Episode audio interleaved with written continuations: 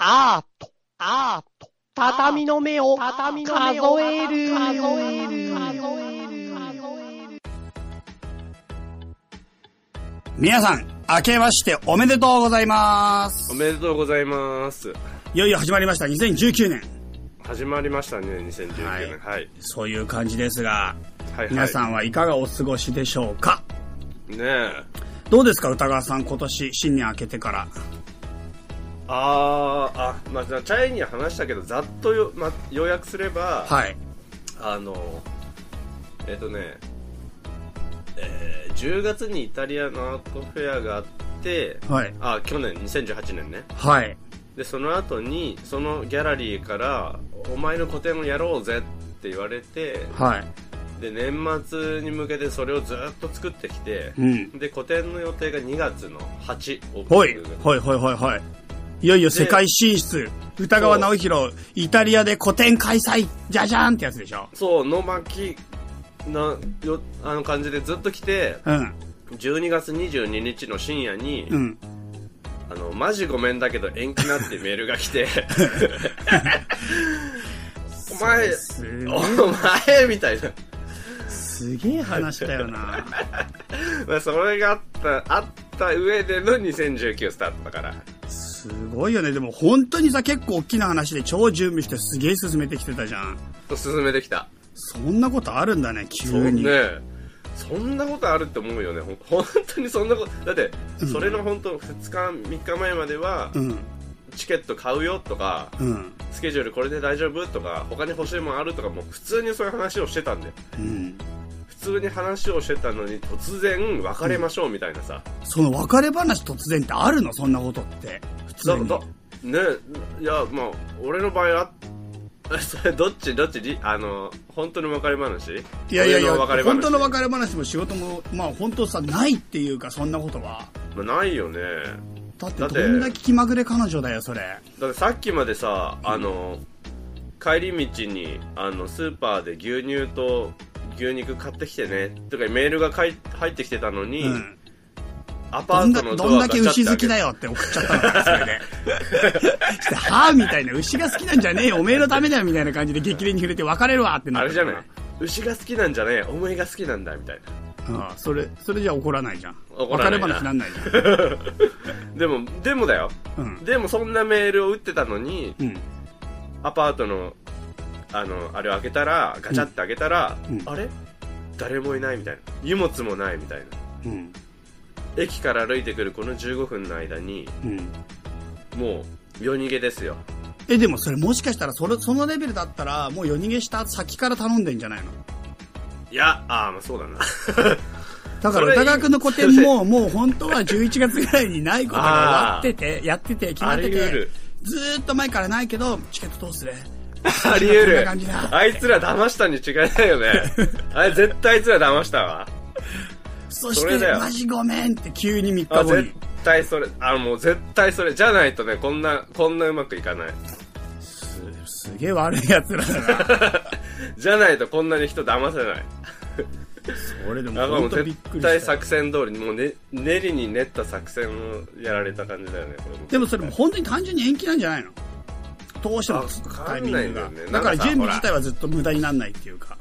あれがあるじゃん。疑心暗鬼って言葉あるじゃん。うん、まあなるわな、それはなる。その状況はなるわな。だから本当に延期なのか、ううんわもうこいつやっぱダメかなになって、そんなに準備しててダメかなって急になるしことがやっぱちょっと信じがたいけどね。だからほら、パッと見はさ、良かったけど、うん。ね、話聞いてったら、うん。え、もうこれグダグダじゃねえかみたいなさ。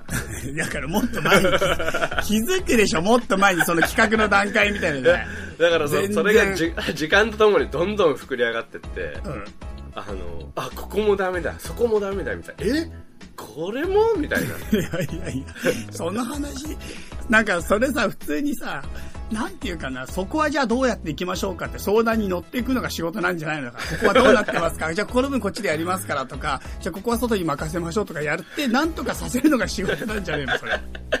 でもほら、言ってみたらね、作作品だからさ、その、うんほら、なんていうの、俺はもう作家大先生だから、うんもう、あれなきゃ、人の話とか聞かないわけよ、もう、作家大先あの、うんもうこれでいくからみたいなうんちょっとまあうんうんオッケーみたいなさ、あれなわけじゃんうん。だででその相手の人はさもう言うことを聞くしかないからさもう、イエスかノーかでしかイエイエスイエスって言うしかないじゃんイエスイエスイエスノーって最後に言うの。最後の最後すげえにも嫌じゃんもうだもうダメだこれやってなったもうもういいやってなった時点でノーっていうみたいなすごいななあり得るよ作家大先生になるとみんなそうなってんのかなじゃあ。大体みんなそうなるねイエスイエスノー。ある日帰ったら家に誰もいない。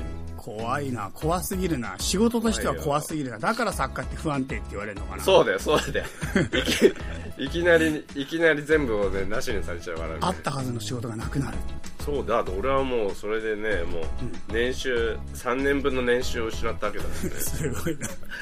ひどい話だなほんといやっていうかさこの話もさ本当はさあれだよね畳の目であのなんだっけイタリア古典やるよみたいなさ盛り上がってるやつとかもさ本当は撮ってたじゃん。撮ってた撮ってた。そうで結構前回の配信がもう畳の目強化期間以来だから今回は、うん。えっ、とね9月の12日から。やべえな。やばいんだよ。どんだけ何もしてねえんだよ、うん、で3ヶ月の間に3回ぐらい撮ってるから本当は1ヶ月に1回ぐらい出したはずだが。出せたはずだね。はいまあちょっとなかなかねあれでお蔵入りしてしまってここまで来てしまったんだけどさうん。なんか俺思ったのはさ、うん。そのイタリア古典の盛り上がりみたいなのも本来だったらずっとシェアしててさうわーうん。すげーってなっててで最後終的にイタリア古典がなくなったみたいになってさ、うん。ドヨーンっていう回のはずがさ、うん。その盛り上がりもなければさなくなったもないから最初からさリスナーさんの中ではなかったことがないままだから。そうなんだよ。なんかこのなんていうかなみんなが知らない間に地球は救われたみたいな感じじゃない？あーまあ言ってあそれかっこいいな。そうなんか地球にすごい危機があってサイヤ人が来て地球が本当は滅ぼされるレベルなのに実は悟空が戦ってくれててみんなは誰も知らないで毎日平和な生活したのにその間に悟空が命からがらであのサイヤ人を倒して地球を救ったみたいなさ。あれでしょあの夜空のあの夜のすごい都庁みたいな高いところに登って、うん。街を見下ろしながら、うん。あの深夜2時とかにあの気楽なもんだぜみんなはみたいな。夜風がピューって吹いて。俺は都庁の上に立って俺が世界を救うっていうのにみたいそういう感じ。な あのまあ、まあ、でも言わせてもらえばね。あのななんなの？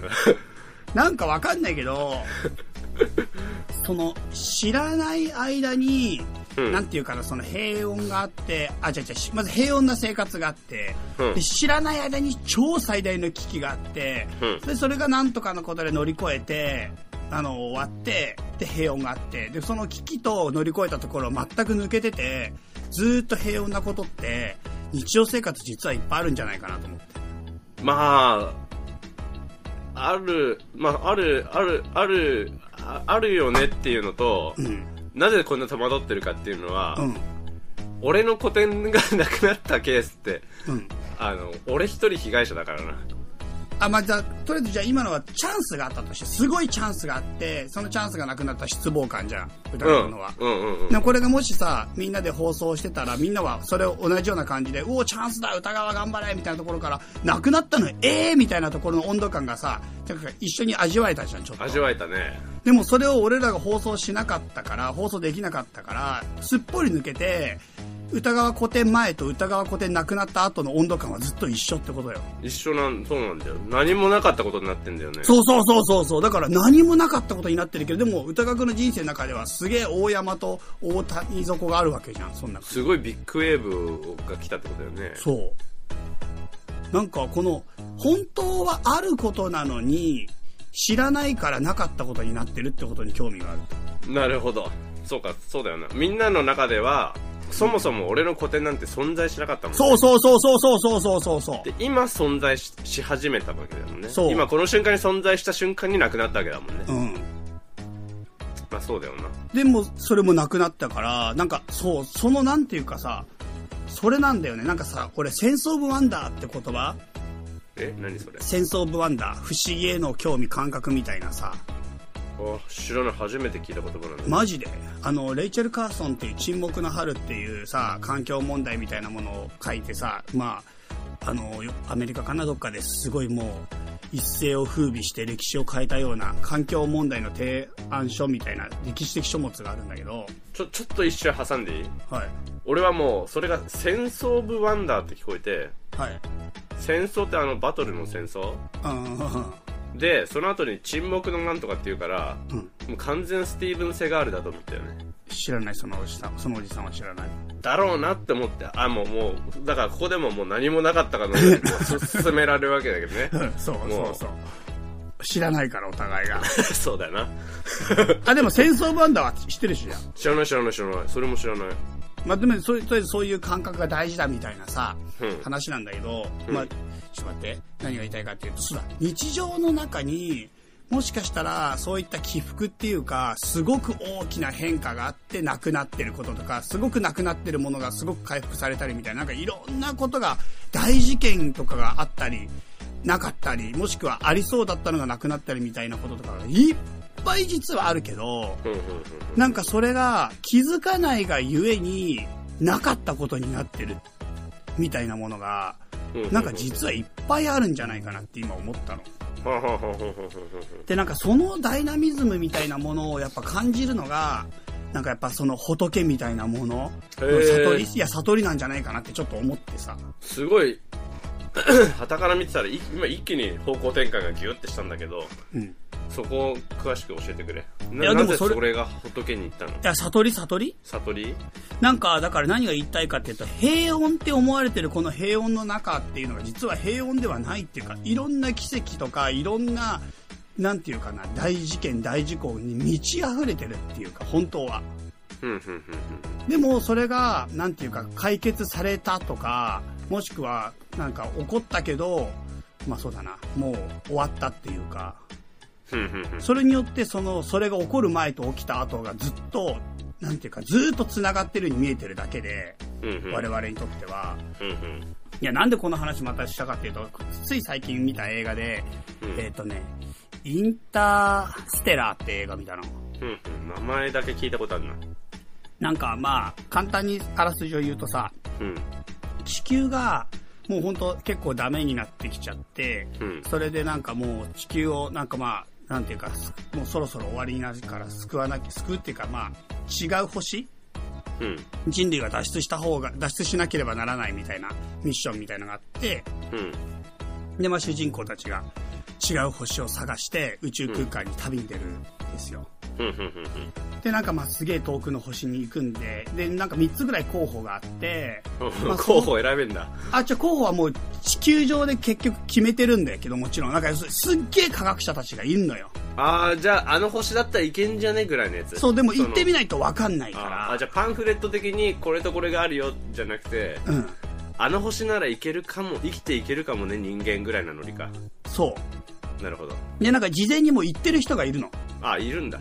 いるんだけど、死んでるかもしんないし、生きてるかもしんないし、まあちょっと俺もね、正直ね、ちょっと状況よくわかってないけど、でもとりあえずその星に行くのよ、これから。うん、主人公たちは。ね。うんで、3つあるうちの、まあ、とりあえず、1つは確実に行けるんだけど、2つも頑張ればいけるんだけど、頑張ればいける。うん、なんかね、遠いんだよ。あ、遠いのか。え、まあ遠いってむちゃくちゃ遠いんだよ、言っとくけど。その、あれだろ、3日寝たら着くとかじゃないってことでしょ？うんもうむっちゃくちゃ遠い。どんくらい遠いの？ちょっとそれも忘れちゃったけど、でもなんかとりあえず普通じゃ行かれないから、うんあの、ワームホールっていう時空を超えてワープみたいなことしなきゃいけないもうそ、そもそも SF に普通と、普通じゃいけないとか持ち込まないでほしいよね。えもうだから普通の、なんか、あのロケットじゃ行かれないの。ワームホールを抜けなきゃいけない。正直に言ったらいけないってことよね。そう、うんで、それを抜けるって、なんかもうなん、なんていうか、違う空間、違う銀河にまで行くんだけど、うん。それでなんか行って、うんまあなんていうかな、そうだな。その行くまでの間なのかな、ちょっとね、うろ覚えだけど、とりあえずなんか、すげえ時間かかるから、人間の肉体が終わっちゃうじゃん、死んじゃうじゃん。うん。そんなんないために、超長い移動の時は、その、自分を冷凍庫みたいなところに入れて、うんで、なんか何十年後に目覚めますみたいなボタンを押しと押したりして、なんか自分が。凍ったままで待ってたりもできるのよ。だそういうレベルでも自分を保存していかなきゃいけなくて、うん。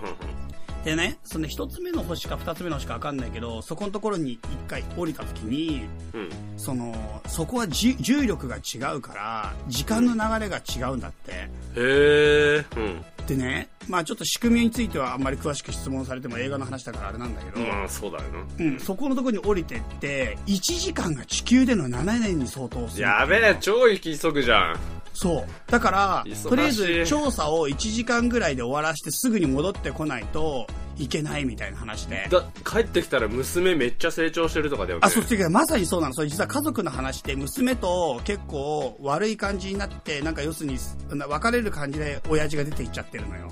あ、その調査に？そう。うんうんうん。で、娘は地球で待ってるわけよ。あーあー、で待ってんだ。うん。待ってて、でも結構、まあ、思春期の時だったりともして、まあ、うまくいかない状態で別れちゃってて。え、ちょっと待って。片や地球で待ってて、片やその冷凍で宇宙に飛び立ったじゃん。うん。その時間差どうなんの？まあ、だから、そういうことが今から話したいことだ。あ、ごめんごめん。うん、でしかも冷凍はちょっともしかしたらごめん後のタイミングだったかもちょっとわかんないけどそういう装置もあるってこと。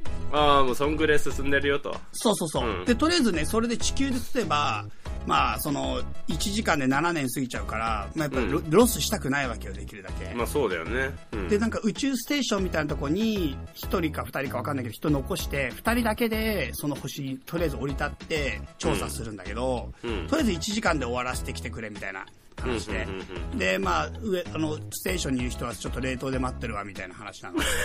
うん、いいね。うん。すぐ戻ってくるんだったらみたいな、うん。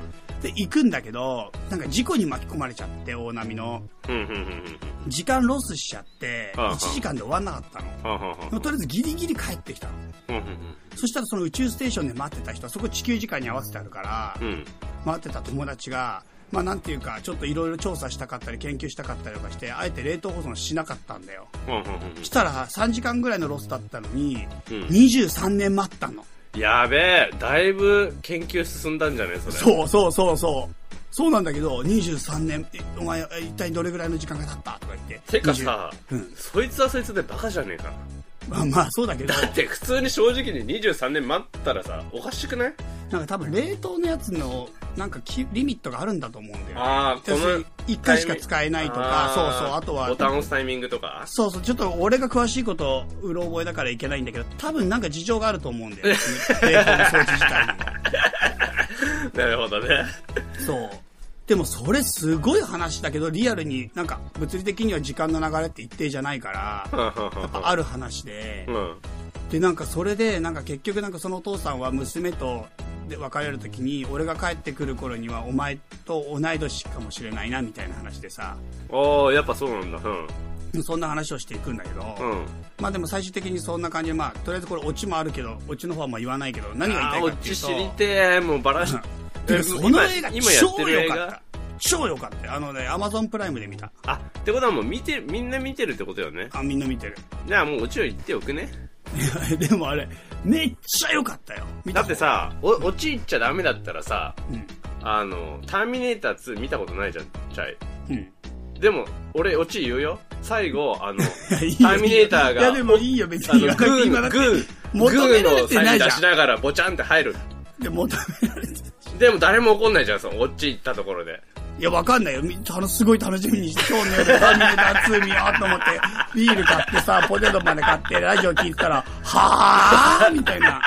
はいるかな何こいつ、しるかなないところでターミネーター2挟んで、しかも落ち言って、ふざけんなよって思ってる人いるああ、いるかな、いるかないや、わかんない。いるとかもしれない、本当に。いや、いや、いるかな俺さ、っていうのは、お、大体映画とか漫画とか小説とかって見る前に俺ウィキペディアとかで全部見ちゃうんだよね。なんてつまんないやつだ。本当に。ひどいやつだな。それもうさ、作家冥利としては最低な、最低なやつじゃない、監督的には。せっかくさ、そう用意してさ、展開をやってんのに。いや、なんか、納得いくというかさ、その、途中でもやめれるよしさ、その、んなんちゅうの？ほら、別のことに集中できんじゃん。だから、映画に集中しろよ。映画好きなの、本当に。その、それって。いや、まあ、割と好きな方だと思う。割と好きな方だと思う。愛してるとは思えないな、本当に。いや、なんかね、なんか調べたくなっちゃうよね。なんか、小説とかもね、やっぱ調べちゃうし。そうなんだ。うん。調べちゃいます。まあでも調べた方が読みやすかったり見やすかったりはするよね。心の置きどころが楽っていうか。そうそうそう、整理されてっからさ、もう。あそれは分からなくもないけど。そうなんだよ。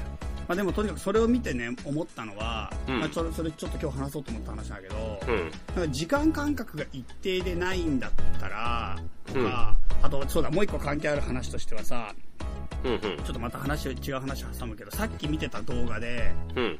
なんか時間をすごく短く、なんていうかな、早送りか、早送りしまくって、植物の根っこと芽がどんどん生えていく様子を出し、いっぱいやってる動画見たの。え、で、で、えー早送りみたいなやつ？早送りだね。だから豆みたいのが、あの、土に植わってて、ああ、理科の実早送りして験みたいなビュやつか。ーって根っこから生えて、その後、あの、上に葉っぱ、茎が伸びた葉っぱが生えるみたいなのを、うんいっぱい見たの、今日、昼。昼じゃ朝一。どんな人なの？いやいやいや、違う。ちょっと今日、なんか見ようかなと思って。なんで？いや、なんかすごいなと思って、動き。まあ、すごいよね。う。うんん。あれ結構すごいよ。本当に連続で見ると。で、それを見ながらすごいなーって言ってたわけ。うん、すげえなーって、なんか生きてる、生きてるみたいだな。いいないや、でもこれ生きてんだ。いい日曜日ですこと。いや、なんかあれ見ると、うんなんか本当生きてるみたいだなって思わず言っちゃうけど、でもああ、うん、わかる、うん、わかる、わかる。生きてるじゃん。わかるでしょ？うん、わかる、かる。植物が生きてるからうにょうにょうにょってなんか、なんか芋虫みたいに動いて見えるわけよ。毛虫っていうか芋虫みたいにね。うんでも実際は生きてるから、なんか変じゃん生きてるものに対して生きてるみたいな。うん、わかる、わかる、わかる。でもなんか彼らの時間感覚と俺らの時間感覚が多分違くて、うん。彼らにとってはうにょうにょうにょって今動いてるような感覚なのかもしれないあ、あ、そっか。奴らにとってはあれがリアルぐらいの可能性もあるってことよね。そうそうそう体感ぐらいが。そうそうそう。うわー、伸びんぞ、うわー、みたいなね。そうそうそう。ね、うわーって伸びて、ふわーって花咲かせて一瞬で終わりみたいな感覚かもしれないじゃん。めっちゃ大変だな、うん。らなんか動物とも俺たちの時間感覚で動いてるっていう感覚と植物の時間感覚で動いてるって感覚が、決定的にだから生きてる時間の幅が違うっていうか、なんかそんなことが多分いっぱいあるんじゃないかな。星の寿命とかもそうじゃん。すごい何億年とかさ、生きてあさそうだよな。死んだりとか宇宙だってそうじゃん。うん。やっぱ人間がもう考えられない範疇の時間が動いてるわけじゃん。うんうんうんでもその時間の中での生きてるっていうことがあって、うん。うん。そう考えた時に、その、なんていうかな、自分の時間感覚の範囲でしか物事を見ないから、やっぱ世界がすごい狭くしか見えなくて、自分の感覚でしか捉えられないだけであって、うんさっきのもっと最初の話に戻ると、うん。俺が今一瞬って思ってるこの1秒の中に生まれて死んでの一生で、しかも大すげえドラマチックなことが起こってることもあり得るんだなと思って。あーあ、そこまで最初の話に戻ったのか。そうかそそううか。オッケーオッケーオッケー。はいはい。インスターステラーのね、解説をしてくれるのか。え、その映画の続きがちょっと気になってたんだけど、なんで、もうその話はしてくんないんだって。いやいや、その話もうだから振りだから、俺が言いたいのは、この1秒間の後、中に、急、急速な英雄が世界を救ったりとか、もう、なんていうか、ものすごい神話やドラマや神が生きたり死んだりとかしてる可能性もあるなと。思まあ、あるよね。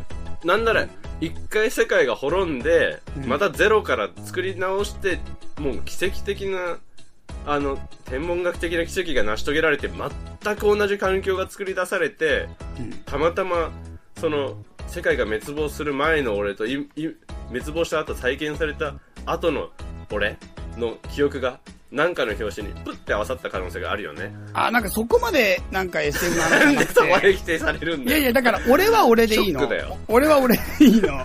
でも俺じゃないものの時間感覚で同時に生きてるものがあるんじゃないかと思ってんの。そうかい。うん。もうだから世界についてはしごをはこの外された世界じゃない。気分だよ。いやいや、だから、お前本当は分かってないでしょ俺が言ってること。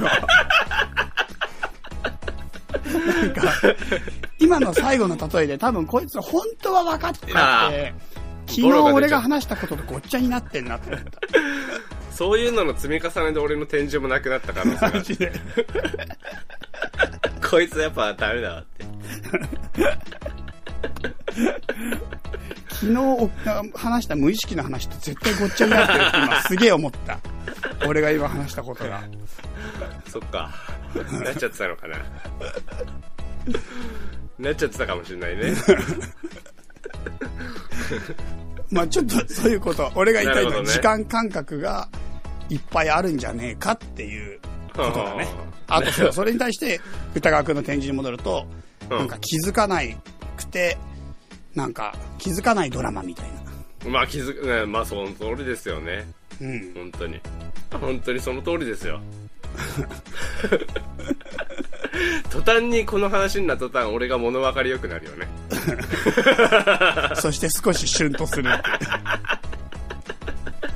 何なんだろう。はい何なんでしょう。はい。そんな感じでした。まあじゃあはい本編行きましょう、本編。ああ、本編ね。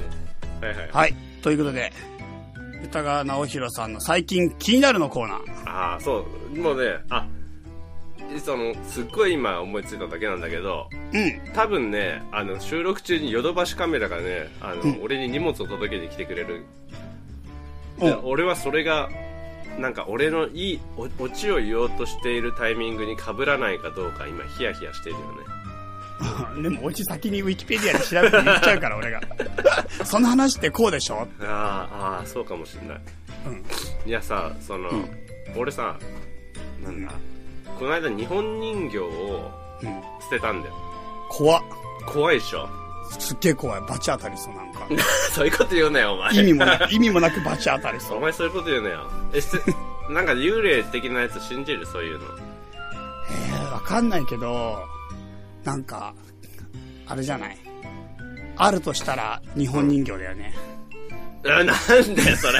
なんで限定バービー、バービーちゃんとかないと思う。いっぱいいるだろ、だって。いっぱいいるんだろ、他にも。日本人形の他に日本人形はやばいっしょ。いっぱいいるじゃん、他にも。なんで日本人形だけあれなんだよ。いや、やばいなと思って、なんか、怖い。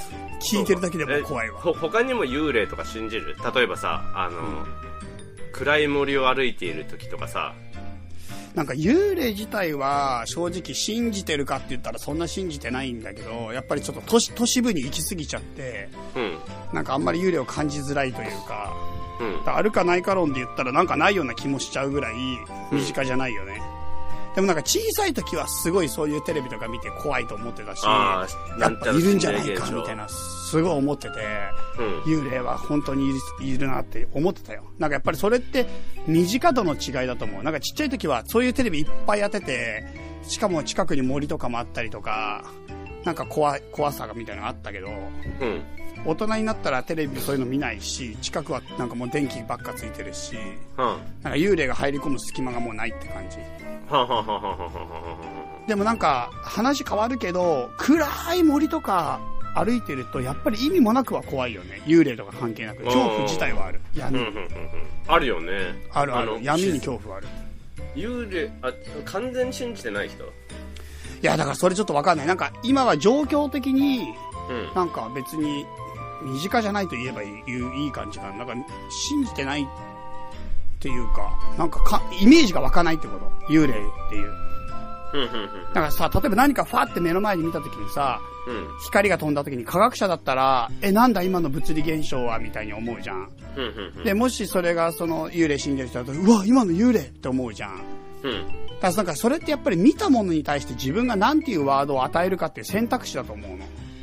ああ、うん。一つの現象が起きた時に自分の脳裏の中である選択肢に多分俺今幽霊は入ってないかなって感じ。ああ、なるほどね。ああ、なるほど。なるほどね。多分パッて明かりが見えたら、え、なんだろう今のって、なんかどうして光ったんだろうっていう、なんかどうしてみたいな理由があるような、ちょっと科学的思考に寄っちゃうと思う、多分。なるほど。じゃあさ、仮に、うんもろ幽霊的なやつだったらどうする？どういうのがもろ幽霊なの？あの、三角、もう三角形のつけてんの。え、でもそこまでだったら人でしょ？いや、でも足ないんだよ。マジで足のあたりからグラデーションでヒュッて消えてんの。ああ、そのだから俺の中で持ってる幽霊像ってじゃ、ご、あの、ジャストでぴったりなやつが出てきちゃったらってことでしょ？そうそうそうそうそう。もう幽霊以外の形容がつかないやつだったら、もう選択肢の中に、あ、幽霊と思うんじゃない？やっぱり、いや、幽霊だって思うと思う。なるほど。まあ、それはそんな信じてなくても、ジャスト幽霊が、頭の中にあるジャスト幽霊に当てはまるから幽霊だって。で、ということにする、みたいなことよね。なんか幽霊が多分一番適切だっていう判断なんじゃない？頭のイメージとして。これは幽霊だ。だからそれがもっと科学者だったら、え、どうして足が映らないのかなって考えるんじゃない？幽霊が完全にない人なら。ふんふんふんふんふんでも俺は多分幽霊と思うと思う。なるほど。あのーうん俺さ、うん。うちのばあちゃんの、うん。代からある日本人形が2体あって、うん。で1個は白くて髪が長い、なんか、あの、あの、なんていうの？熊手みたいなさ、うん。の顔にしてるやつ。顔に熊手をしてる？あーな、違った。なんだ？そんなことある？ないわ。なやついねえわ。歌舞伎のやつみたいな。なんていうの？あの、柄。あー、赤い、なんか、そうそうそう、なんかあんじゃん、あれ。うんうん、わかるわかるわかるわかる。あれやってるやつが、うん。と、あと、いかにも日本人形みたいな、あの、女の人で、うんあ。あの頭を、なんていうのあれみたい、もこもこみたいな丸いやつあんじゃん、あの、あれや、おひな様みたいな感じ？そう、立ってるおひな様みたいなやつ。うーん。あれの二つがあって、で、それもう、ずいぶん長いことあって、うん。うん。で、それを、いい加減ちょっとこう、あの、捨てようかなと。うん。で、捨てようかなって思って、押し入れから出した後も、実際に捨てるまでちょっとやっぱ怖いじゃん。怖い。で、怖いから、あの、ずっと置いといたんだよ、出したまま。うん。捨てずに。でも、そんなこんなで、1年ぐらい経ってんだよ。うん。で、でももう捨てようかなって思って。うん。で、捨てる時に、どうやっうん人形供養出そうと思ってたんだけど、おうおうおうあの、ある日いきなり捨てることにしたの。なんで？ある晴れた日に、捨いきてよう。なりマジごめんってメールして。誰にだよ。いやいやいや。昨日まで出してたよ。イタリアに 出したら、マジごめん。捨てるわ、つって。日本人形捨てるわ、つって。うんそれはなくなるわ、展示。シュンとするみたいなね。シュンとするまた思い出しちゃった。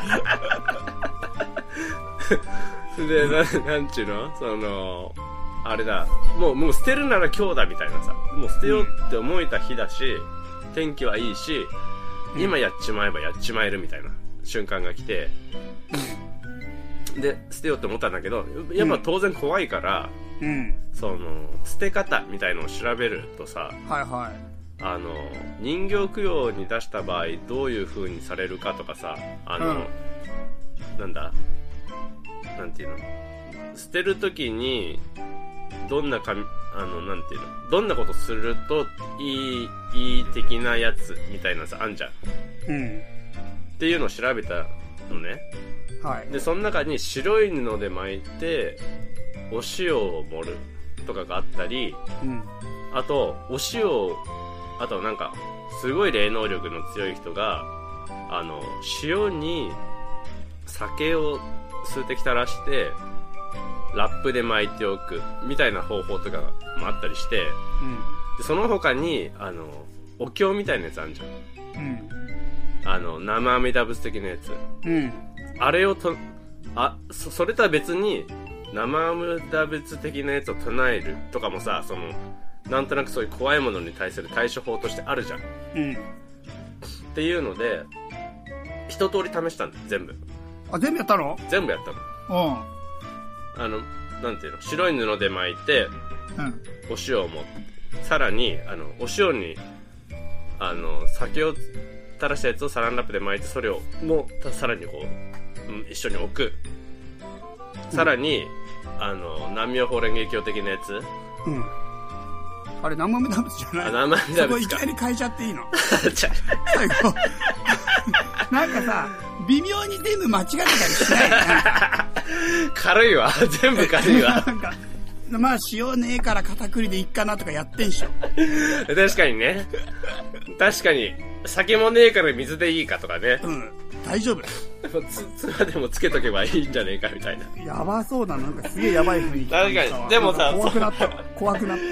その、全部やるんだけど、だちまあ言ってみれば全部その程度のさ、いい加減なあれなわけじゃん。俺の対処法って。で、で、その全部いい加減な対処法やるんだけど、うん。うん。一通りやるんだけど、で、そこにいろんな宗教がすでに混ざってんだけどさう、んうんそれでもまだ不安なわけじゃうん。うん。ん。で、そう思った時に、あの、この方法たちは俺にうまく効いてないって思うわけじゃん。聞いてない？きそう、例えば、まだ不安が消えないってことはさ、うん。塩巻いたり、なんかお経的なのあげてみたりさ、その、うん。なんだあれ的なやつをやってみても、あの、何の不安も消え消えてないということは、うん。効力がうまく発してないわけじゃん。うんうん。これでもう安全だ、的なやつ。そうだね。で、だから、そう思って、どうしようかなって思ったの。うん。怖いし、なんかあったら嫌だしって思った時に、あ、写真撮ればいいんだって思ったんだよ。もっと怖くない？って思うじゃんはい。で、俺、普通に写真パシャパシャって撮って、巻いてるところとかパシャパシャって撮ったり、うん。捨てて置いてあるところもパシャって撮ったりしたの。うん。で、写真撮ってばいいんだって思ってカメラ取り出した瞬間に、うん。あ、これが一番効くって思ったんだよ。あ、自分にとって？そう。はいはいはいはいはいはっていうのは、これが、俺が世界を認識する方法というか、い。うんうんうん。名前を与えていく方法だから、この方法さえ取れれば、どんな不可解なことでも、俺は、なんていうの自分の側の世界に引き寄せられると思ったんだよね。うんうんうんうんうん例えばさ、その、陰陽師とかさ、でさ、うんあの、名前を知ってしまえばこっちのものだみたいなのあるじゃん。うん。うん、ちょっと詳しくないけど。はい。あの、なんかその、まあ、これは化け物語とかの受け入れなんだけど、うん。あの、何か変なことが起きた時に、変なことが起きた現象のうん。名前さえ知ってしまえば、その対処方法がわかるみたいな。うんうんうんうん。で、なぜかって言ったら、名前を知るってことは、そのものが何かってあるっていう輪郭をさ、扱いやすくなるんだよね。対象、はい対象が具体化されるというか、嘘の名前でもいいというかさ。で、扱いやすくなるってことは、何かわからないものから扱えるものになっちゃってしまっているっていう変化だから、うん。こ俺の世界の中で扱える話になっちゃうんだよね。はい。で、大事なのはその本質が何かっていうことよりも、うん。それが俺の世界で扱えるものかどうかっていう感覚というかさ、そう自分が理解してるかどうかっていうことで、うん。それと同じで、俺にとって、その写真を撮るっていう作業は、うん。その、わからない世界だとか謎の世界に対して、あの、俺の中で扱える話にするっていう行為だから、うん。不可解なものとか不思議なものとか理解できないものとかに対して、うん。それが本質が変化しないまでも、俺の中では完全に扱えるものに変化してしまうみたいなのに確信したというかさ、うんうんうんっていう現象が起きるなって思って。うん。うんうんで、なんだろう。その、ポイントとししてはさ、その、うん。うん。世界は変わってないんだよね。うん。日本人形が捨てられるうんっ。ていう世界は変わってなくて、で、そこに対して何か怖いものがあるかもしれないっていうことも変わってなくて、うん。ただ、俺が写真を撮るっていうことで、俺の中では完全にそれをコントロールできるものになってしまっているってさ、うん。そこっていうの。うん。世界は変わってないっていうところがすげえなって思って。うんうんうん。けど納得するみたいなことでしょ、要するに。なんだろうね。世界は変わってないんだけど、その認識っていうか自分に納得するってことじゃないの？わかんない。なんか、実感としては、世界は変わってないのに、俺の中で世界はめちゃくちゃ変わってるんだよね。うん、俺の中でね。うんうん。そうそうそうわかるわかるわかるよ。事実は変わってないのに。俺の中での世界の見方が完全に変わってしまっているというかさ。俺の中での世界の中ではもう日本人形の呪いは俺にコントロールされてしまっている世界になってしまっているっていうか。うんうんうんで、なんか、なんだろう。えー、なんだろうなんだろうん。いや、結構大事なこと言ってると思うよ。う。大事なことかな。いや、結構大事なこと言ってると思う、正直。なんか、なんていうかな。まあ、だからすげえさっきから俺が言う陳腐の言葉だったら、やっぱ納得するってことが多分自分の中で、その作法物事を納得したり受け入れたりする作法を持っていれば、なんかそれで良いというか。まあそうなんだよね。その、なんか超不思議だなと思ってさ、その、で、うんうんうんあ、あともう一つの実感として、うん。俺はその日本人形を取った瞬間に、うん。あの、俺の世界の対処の仕方が分かってしまったから、うん。あの、この後、今後、うん。どれだけ驚異的な、こう、やばい、なんていうの魔物みたいのが現れても、うん。俺は勝てるって思う。勝てるって。俺は、なんだろう。例えばさ、陰陽師の、あの、いいんじゃん、創始者、安倍の生命がさ、その、うん。どんな魔物が来てもきっと対処できるっていう、なんか、なんとなくの自信が自分の中にあるように、うん。俺も多分今後どんな謎とかが起きても、うん。俺はその謎をなんとかできるだろうみたいな確信がこう生まれるんだよね。うん。なぜなら俺はその方法を知ってしまったからみたいな。うん。回答はどういう具体的な回答かわかんないけど、それに対処する方法も俺は知ってしまっているっていうさ。うん。それさえ分かれば俺はもうもう大丈夫だみたいな。うん。って確信がこう生まれてしまった。なんかそれ結構プロフェッショナリズムとしてはすごく、すごいことなんじゃないかそうなのかなもっと褒めてくれよ。な。いや、なんかかなりすごいことを言ってるんじゃないかな。そうか、そうか、そうか。と思うな。なんか、ちょっとぴったり当てはまるかわかんないけど、うん。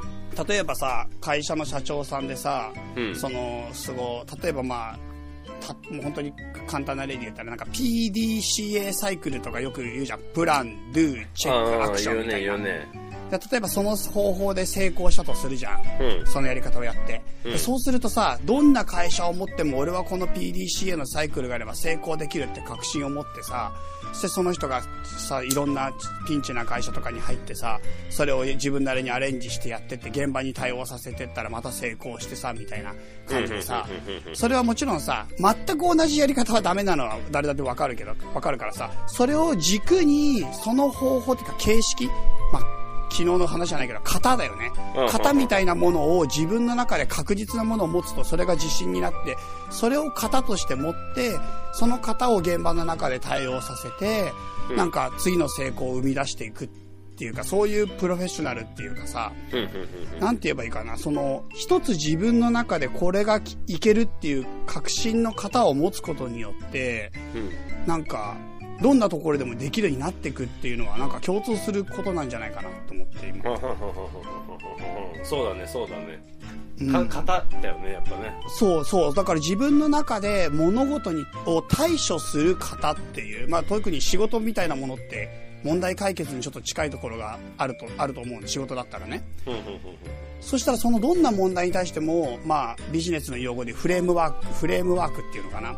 そのフレームワークを持ってれば自分のフレームを、それを当てはめることによって、なんか、おおむね対処できる。で、対処できないものに対しては、じゃあどうすればいいかな別のフレームワーク。それをどう対処するか、なんかどうやって発想を出すかのフレームワークをさらに持ってたりしてさ、なんかそうやって結局臨機応変にやり続けていくみたいな。なんかそれがすごいプロフェッショナルのイメージにちょっと今、今重なって、歌川君言ってることはプロフェッショナリズムとしてはなんか自分が世界をどういうふうに見見ているかというかなんていうかな捉えていって受容受容してそして自分のものにしていくかっていう行為がうんうん自分のそのなんかプロである写真っていう行為によってしっかりできるっていう確信はなんかすごく大きなことなんじゃないかな。そうだね。大きなこと。うん。なんか、うん。ぐっときた。うん、なんか大きなことな気がするな。それはなんか歌川くんやっぱりそれだけの思いで写真をやっぱやり続けてきてるっていうか、その写真っていう行為が単純にただの表現の手段ではなくて世界の解釈に関わってるってことがなんかすごく大きいんじゃないかなっていう。うん、そうだよね。ほんと、ほんとそんな感じ。なんか、うん。ねえこの、この先だ、何が起きても大丈夫だみたいな感じっていうのかな。そうだね。だから、たそうだね。本当に解釈とか、その、なんて言えばいいかな。手段、手段であるのと同時に方法にまでなってるってことでしょそうそうそうそうそうそう。そう手段と方法がまあ一緒かもし。れないけど。すべ、すべてというかね、うんその、なんだろう。それ結構すごい話だと思うな、今。手を、そう。日本人形は、もうそのために1年ぐらい待ってたんだよ、多分。うんうんうんうん。そして俺にその力を与えて、こう、言ったんだよね。すごい、なんか成仏した感じするわ。日本人形の皆さんがすごい成仏した感じするわ。ねえ、もうめちゃくちゃ俺にパワーを与えて去っていっうん。た。うん。なんかよくその成仏、ね、個人が成仏するとかしないとかの話も結局残された人の気持ちかなってやっぱ思うんだよな。うーん。え、成仏した、しない認定みたいなやつ？うん、成仏したしない認認定というか、なんか、なんて言えばいいか。これもだから、すげえ難しいっていうか、じ立場によってすげえ変わっちゃう話かもしれないけど、うん。でやっぱなんか、葬式って100%残された人のためのものだと思うの、俺は。まあ死んでっからね。うん。なんか残された人のためのものだと思うし、うんさらに言うと、そのやっぱ個人が、なんていうか本当に報われるっていうのはやっぱ残された人に、その個人が、なんていうのかな、良い影響を与えたとか、あとはその個人が、なんて残された人がすごく幸せに生きてるってことはすごい大事なことなんじゃないかなと思うんだよ。まあ、実際そうだよね。残された人の解釈しか存在しないもんね、そのね。そうなんだよね。そう思うんだよね。まあそうだよね。そうだね。ねあだって事実は変わってないというかね。まあ、亡くなった人に本当に意識がないのかとかさ、あとはさ、亡くなった状態で自分はどう思うのかがわからないから、ちょっとその残された人視点が強すぎちゃってるんだと思うんだけど、俺らは。うん。現在に生きてる俺らは中心、自己、自己中心的な考えすぎるのかもしれないけど、うんうん。でもじゃあ例えば自分が死んだ後も意識があるとしてさ、うん。自分が死んだ後もまだ意識があるとしてずっと意識が残ってるとした時にさ、うん。自分はもう死んで何もできないじゃん。うん。その時に残された人が自分をずっと悲しんでたりとかくよくよしたりとかもしくは自暴自棄になって不幸な人生を歩むよりはさ、うん。やっぱ自分なりにさ、なんかその、なんかそれを希望に、例えば自分の死をきっかけに何か希望やきっかけを持ってくれたりとか、うん。もしくは自分の力でやっぱ人生をさ、健やかに生きてくれたりしてる方が幸せじゃね？まあ、落ち、安心するよね。うん。しかも手出し、手出しがでまあできないって前提だけど、そうそうそう手出しができないとすれば、なおさらね。そうなんだよね。だからなんかやっぱりどっちに意識がないとしたら、もしね、死んだ時に自分は意識失うとしたら、うんその人はもう無関係だから現世とは、うん残された人の人生は残された人で幸せになっていくのが一番価値のあることだし、うん。じゃあもし意識があるとしたら、うん。残された人がずっとくよくよしてるより元気に生きてる方が絶対幸せに感じるって思うんだよね。そうすると結論から言うと、うんもし、じなんかななな誰か亡くなったりとか、なんか悲しいことがあっても、うん残された人が元気に生きたり幸せに生きる以外解決がないと思う。ああ、まあそうだね。まあそうだよね。うん。それ以外の解決方法をとっても、うん。誰も救われない可能性があるというかね。そうなんだよね。そうで、それがでも実際感情面ですごく難しいじゃん。だってすごく大事な人を亡くした時には。うん、難しいだろうね。そんな切り替えできないよね。そう、だからそのためにやっぱ葬式があったり、あとはやっぱり落ち込んでいいよ期間としての喪があったりすると思うのよ。ああ、し49日までは、とか、そう。ガン落ちしてもいいんだよっていう、ね。そう、ガン落ちしていいんだよって、だから今もうだよって、もう状態だから落ち込んでてもみんなあんまり、あの、責めないで、みたいな。あーそうだね気使ってね、ねみたいな。あの、夢中だからね、みたいな。そう。だから、喪中は死者への敬意というよりは、やっぱり、それをなくしてしまった、孤児、あの、いあの、遺族たちの思いへのケアの時間だと思うんだよな。なるほどね。やっぱりどう考えても残された人を中心に考えるべきだと思っていて、うん、うん、うん、うん、うん。うん。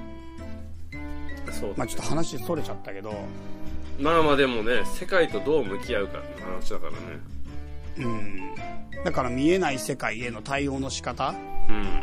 っていう意味では、やっぱ生きてる今の世界を、に立脚して良いのではないかって思ってる。なるほどね。うん。だから歌川くんで言う、見えないものや不価値なもの、不価値というのは、価値というのは知らないっていう意味の不価値。うん、うん。不可思議、不価値なものに対して、写真という現実的なツールで向き合うっていうのとなんか重なったんじゃないかな。なるほどね。なるほどね。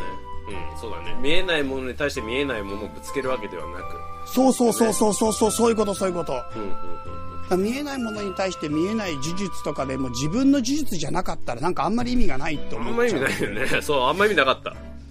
そうなんだよね。なんかそこがちょっと宗教の中で僕がすごく懸念してるとこでああなるほど、うん、自分のものになっていない呪術に頼ってしまう。要するに自分の日常にない宗教に儀式だけ任せてなんかあんまり意味あんのかなってたまに思う時ある。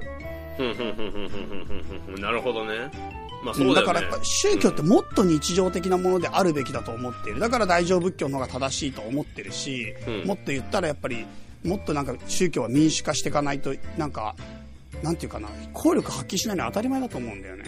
なるほどね。そうかそうかそうかそうかそうか。うん。まあそうだよね。うんまあそうだよねっていうか、まあ要するにその宗教をやる人が俺のうん写真ぐらいの感じでうん。実感を伴わないとあまり意味がないってことだもんね。そう思うんだよね。だから、まあ、外国だったらまあ、もっと日常があるかもしれない。日本人が宗教を理解できないのはそういうことだと思うんうだよね。ん。そうだね。日常の中にはあまりにもなくて儀式的なことにしかなくて1年に数回しかない状態だったらやっぱ宗教の本質理解難しいと思うようん。まあそうだよね。うん。み未知なものに向き合うツールや機能として動いてない状態だから。うん、うん、うん、うん。そやっぱしゅそんな状態で宗教について語るのはとても厳しいものがあるからしかもね呪術的なものばっかクローズアップされると怖いと思うのは当然だと思うし、謎で謎に答えてもしょうがない。そうそうそうそうそうそう。まあそんなことを感じたね。なるほど。はい。ということで写真という宗教をやっているってことだね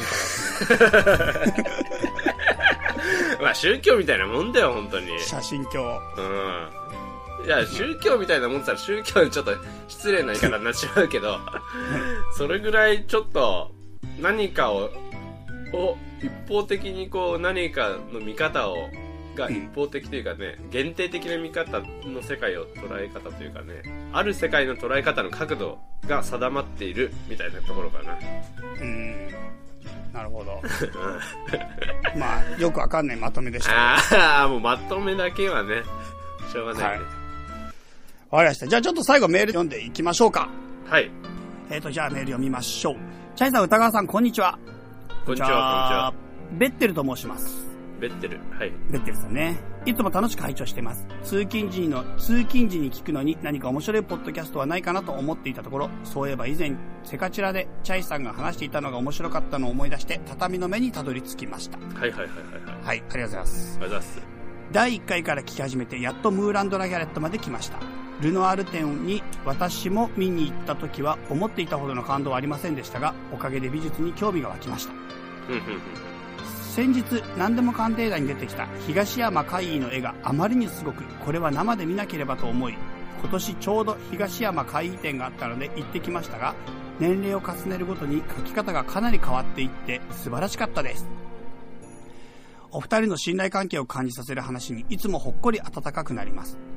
ところで宮本武蔵の五輪の書は読んだことがありますか？宮本武蔵が晩年勝つための極意書として書き残したものですが今はビジネスの参考書として参考書としても勉強になります。